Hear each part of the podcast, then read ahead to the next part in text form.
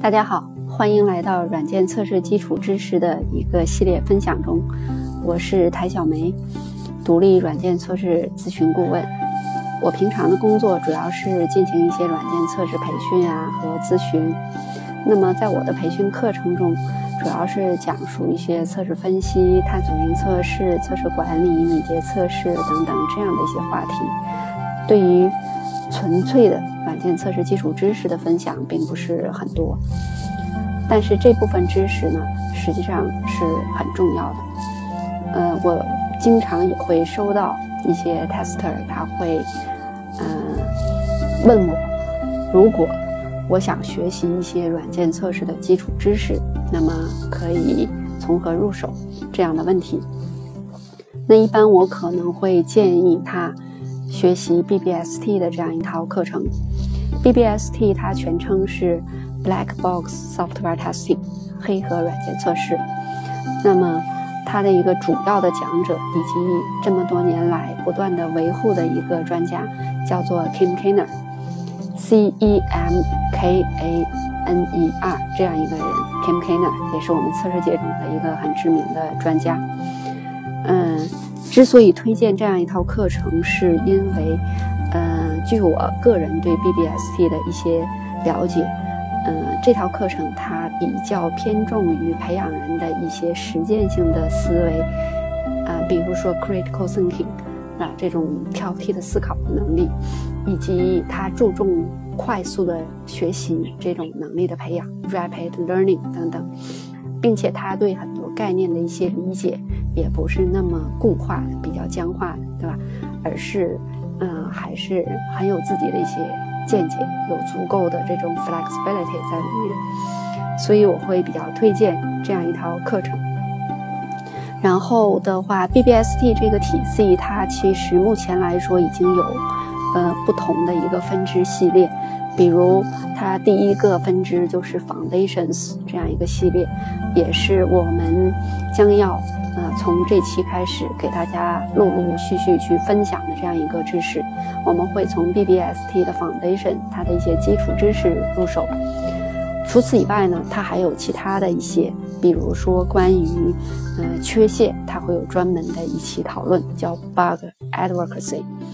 关于 test design，它会有专门的一些考虑啊。关于测试设计方面，还有呢一个方面叫 domain testing。那呃，那么我们从今天开始就会从 foundations 这样一个系列给大家分享。实际上，BBST 它的这样一些课程的讲义，它的呃一些课程的视频啊，在网站上都是。公开的，大家想获得都可以免费去获得。那么网址呢，我也说一下哈，是三 w 点 testeducation 点 org 斜线 bbst。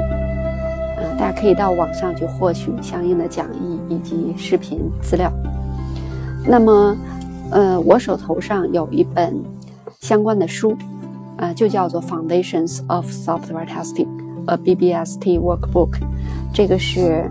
嗯，Kip Kiner 和他的助手 Rebecca 一起写成的这本书，实际上，嗯，只是把那些讲义的那些 slides，以及呢他在讲课的时候针对这些 slides 可能会扩展讲的一些话，把它编撰成一本书而已。啊，所以和网上的那些讲义及视频，嗯，相差应该不会太大。所以大家根据自己的情况来看，从哪里。从书啊，或者是网上资料来学习都是可以的。嗯，只不过我们很多的中国的测试人员啊，由于语言的差异吧，来学习起这样一套知识可能会存在着一点点困难。嗯，那我也想，嗯，这也是我开始想针对这个系列给大家进行分享的一个主要的原因。嗯，当然我在分享的时候，并不完全是靠背，呃，这本书上的内容，呃，如果涉及到其中某些知识点的时候，啊，我可能会加入我个人经验对这个知识点的一些理解和诠释，啊，大家这个有这样一方面的认识就 OK 了哈。嗯，那么在正式开始来分享其中主体内容之前呢，还想说一个观点。这个观点实际上也是他的第一讲中在开始讲的时候，呃，谈到的一个观点，也就是说，测试的术语并没有统一的标准啊，它叫做 testing terminology is not uniform，是这样一个观点。嗯，因为在我们的测试这个行当，嗯，它和其他的很多领域可能不那么一样。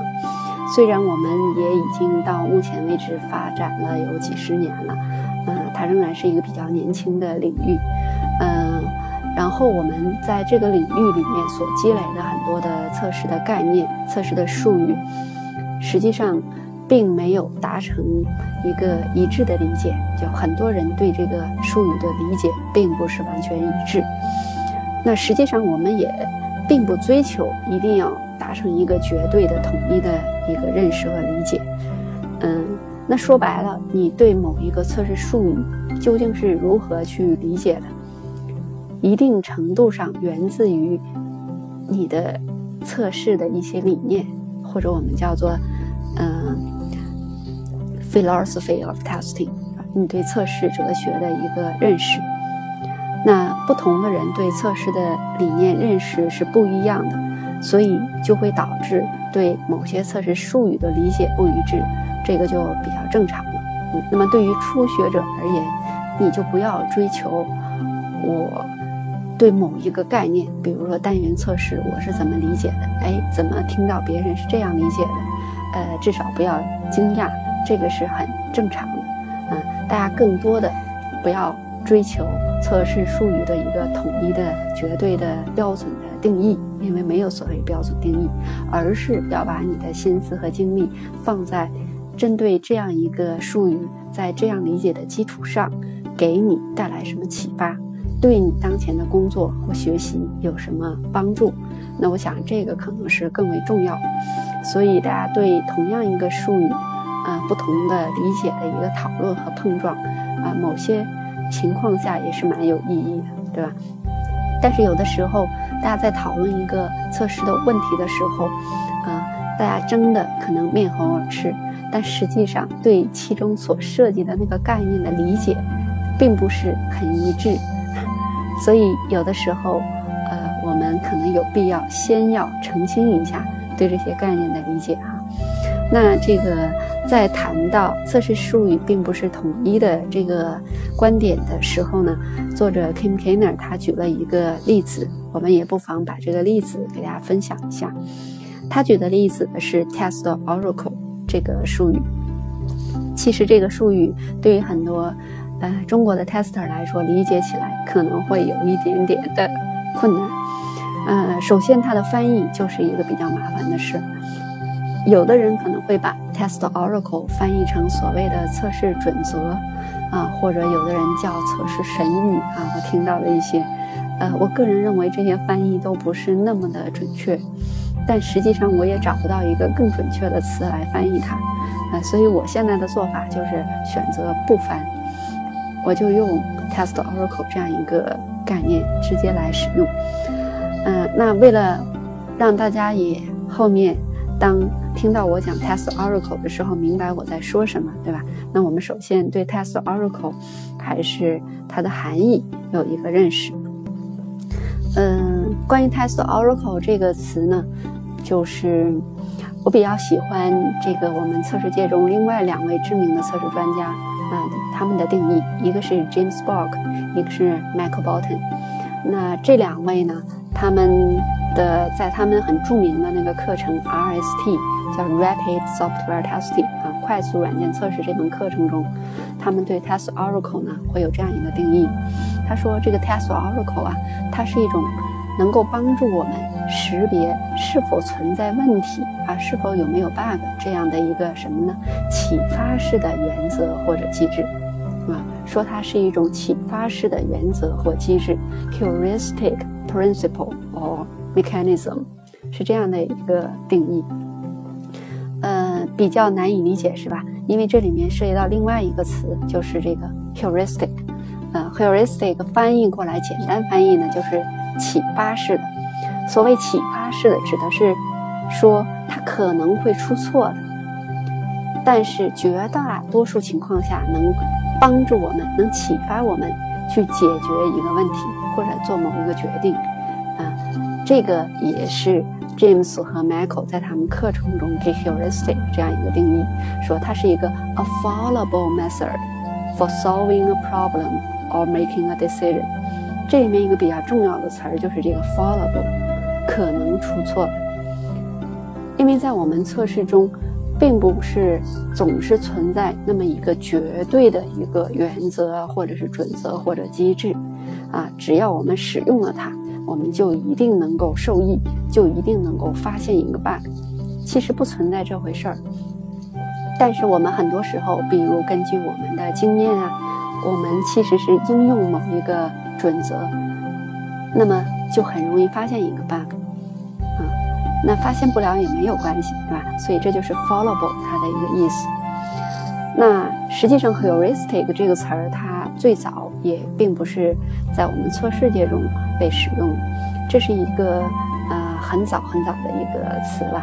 那这个词呢，其实是嗯，一九四五年，这个有一个数学家的 George Poya。他在他的那本书《How to Solve It》，哎，怎么样解决数学题的这样的一本书中，应用了大量的 heuristics，也就是他提炼了很多比较成熟的方法，并把它命名为各种各样的 heuristics。从此以后啊，然后各个学科领域的一些人，他们就会总结在各自领域一些比较成熟的经验，把它提炼成各种 heuristics。那么在我们软件测试中呢？引入 heuristic 这个词的，应该就是 James b o g 那这一点我之前和 James 专门的去确认过，他告诉我大概是在1996年引入到测试中。所以现在的话，你可能会如果去看测试的一些文章书籍，可能会经常看到 heuristic 这个词儿。那么你要理解，当我们在测试中说 heuristics 这个词的时候，它的含义是什么？它指的是一种可能出错的，但是很多情况确实能帮助我们去解决问题，啊，帮助我们去解决在测试中的一些问题的一些一些方法。这个是 heuristics。那么我们为什么要把 test oracle 啊 test oracle 里面也要用到 heuristics？那原因就很简单。那么通常我们所说的这些 test oracle 啊，就是帮助我们判断是否存在 bug 的这样的一些方法。它也并不是绝对，啊，并不是绝对。比如，嗯，如果你发现你当前的这样一个被测对象这个软件，哎，里面有一个现象和你上一个版本和这个软件的上一个版本的表现不一致，那么这个时候你可能会有怀疑，你觉得可能有 bug。为什么表现不一致呢？除非它有特别。的一个能说得过去的理由，否则不应该有这样的变化。所以你现在是怀疑，那么这里面最终的结果呢？可能真的就是有 bug，但是也有可能不是。这是我们故意要做的一个改进。所以你会发现，我们用以判断这个是否存在问题的这个 oracle，就是和历史版本的信息一不一致这样一个 oracle 呢？来帮助我们判断当前软件是否有 bug 这件事情，它并不那么绝对的，它只能说启发到我们想到这样一个事情，所以我们通常会把 test oracle 呢也叫做 test oracle heuristics。好，我们在这两个词上面稍微多花了点时间说哈，因为后续的系列中我估计还会经常谈到这两个词 test oracle 还有 heuristics 啊这样一个词。那么，我们再回到我们一开始说的这个问题中来。Kim Kiner 在这本书的开始，他提到说，测试的术语啊，并不是那么统一的、一致的。他举的例子就是用 test oracle 这个词。那有的人，比如说，他会认为，如果你写下来一个测试，对吧？我们叫 a test。那写下来这个测试的时候，有些人会认为你必须指定。这个测试它的预期结果是什么？这样我就会有一个明确的 oracle 来帮助我判断。如果你实际的结果与你写下来的预期结果不一致的时候，我认为你这个 test 是 failed。如果它们一致，那么我认为这个 test 是 passed。这是某些人对测试的理解。对于这些人而言，如果你写下来一个 test，结果却不指定它的预期结果是什么，他认为这个测试是无效的，不是很好的一个测试。也就是说，你一定要指定一个 expected result。但是不是一定是这样呢？这只是一部分人的理解。那还有一些其他的 tester，他们就不这样认为。他们可能会觉得某些的测试场景下，我也不知道它的预期结果是什么样子，那么我就可以不写，等待着我们去真正测试执行的时候去做一些探索。对于他们而言，对于被测软件的一个探索，这是一个很有价值的活动，是一定要做的。所以对他们来说，这个 test oracle 的个数可以是零个，啊，可以先不去指定。然后随着我们去探索，去发现。当然还有另外一些人，他们可能会认为，哪怕对于同样一个 test，我可以去写多个可能的 test oracle。对于一个比较有经验的 tester 来说，当他去执行的时候，那么他基于他的经验。他可能会觉得某个地方可能有一些潜在的错误会发生，他于是会去探索这一块儿，然后呢，他会用他的一些 oracle，然后发现一个问题。针对同样一个测试，不同的人他们去执行的时候，可能会发现的问题也是不同的。那对于这样一些人来说，哪怕一个测试我去指定多个。这个可能的预期结果，使用多个不同的 test oracle 帮助我们发现多个不同的 bug，这也是可以。所以大家会发现，怕针对 test oracle 这样一个术语，不同的测试人员对它的理解会有一些不一样，大家很难达成一致的认识啊，给 test oracle 下一个标准的定义。那实际上我们也没有必要这样去做了。那那么这个例子其实是比较好的一个开头介绍的例子，它会提醒我们，后面我们仍然会谈到很多很多的测试中的一些概念啊术语。那么大家就不要特别的追求针对每一个概念术语都达到完全一致的一个标准的认识啊，没有标准答案。我们只是告诉大家，你可以有不同的一个理解，都是可以的啦，啊，然后大家会根据你对测试的整个这个行当的认识的一个深浅，来，嗯，选择一个你认为比较合适的一个认识就可以了。嗯，在这一讲结束之前呢，然后告诉大家，这个有这个几个网站。如果大家想学习测试的一些知识的话，不妨去看一下。一个呢是 Kim Kiner，他的网站是三 w 点 Kiner 点 com，Kiner 的拼音是 K A N E R。那么 Kim K 呢他写了很多很多关于测试方面的各种的文章，然后里面都可以下载下来阅读。嗯，建议大家还是可以去读一读。然后呢是 James Bob。他的网站的话是三 w 点 satisfies 点 com，satisfies 的拼写是 s a t i s f i c e 啊，也是一个很不错的网站。